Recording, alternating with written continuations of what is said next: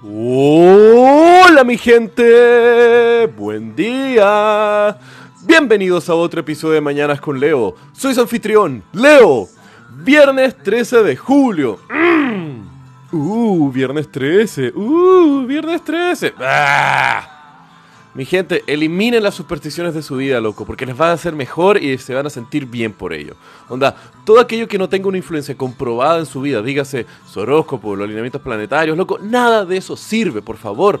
No se dejen influenciar por nada que no tenga un efecto real en sus vidas. Eso que sí puede ser, puta, contextos incontrolables que rigen sus vidas son la crianza que ustedes tuvieron, la educación que ustedes recibieron, el contexto socioeconómico en el cual ustedes se criaron, pero además eso no los va a moldear de forma tan determinista, porque también depende mucho de cómo ustedes recibieron en sus vidas esa crianza, esa educación y ese contexto, el cómo forma a los adultos y las personas que ustedes son hoy. Y hablando de supersticiones y creencias para el beneficio de una industria que se está monetizando cada vez más y más, les vamos a contar hoy por qué toda la gente cree en las estafas de la astrología, lecturas de aura, horóscopo, cualquier otra de esas cosas. En 1947, un psicólogo llamado Ross Stagner realizó uno de los primeros experimentos científicos de esta temática, en donde agarró a varios gerentes de distintas compañías, les hizo un test de personalidad y después les entregó a todos ellos resultados basados en sus eh, resultados personalizados. El tema es que después Stagner le pregunta a estos ejecutivos qué tan verídica fue la información, en la cual más de la mitad dijo de que estaban extremadamente felices con los resultados y se sentían muy identificados con la información que ellos habían recibido. El tema fue que después Stagner revela que estos resultados en realidad no estaban para nada basados en eh, los ensayos y el test que habían realizado estos gerentes, sino que simplemente agarraron datos random de algún horóscopo por ahí, los copió, los pegó y se los mandó a estos gerentes.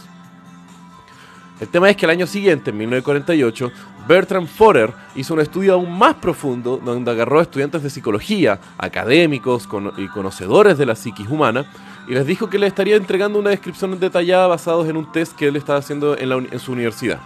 El tema es de que después Forer le entrega a todos estos psicólogos los resultados personalizados y también en la misma dinámica les pregunta por favor díganme qué tan verídico fue.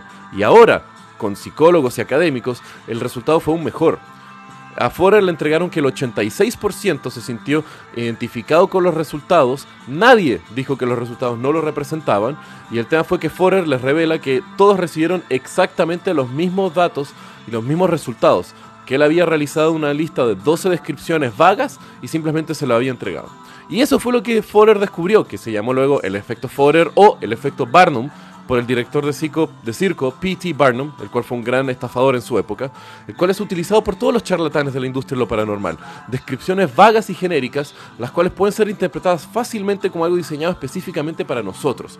Y eso es también porque nosotros buscamos validación y esta es una forma fácil para nosotros aliviar nuestra carga psicológica y emocional de las dificultades que tenemos en nuestro día a día. Nos hace susceptivos a caer bajo estas falacias y aceptar información de algo acertado de nosotros mismos. Más aún si viene eh, ensalzado con algún componente místico o estético para hacerlo parecer con una mayor autoridad. Así que gente, por favor, da lo mismo si ustedes son Libra, Cáncer, Piscis, Dragón de Madera, me importa un pico todo eso.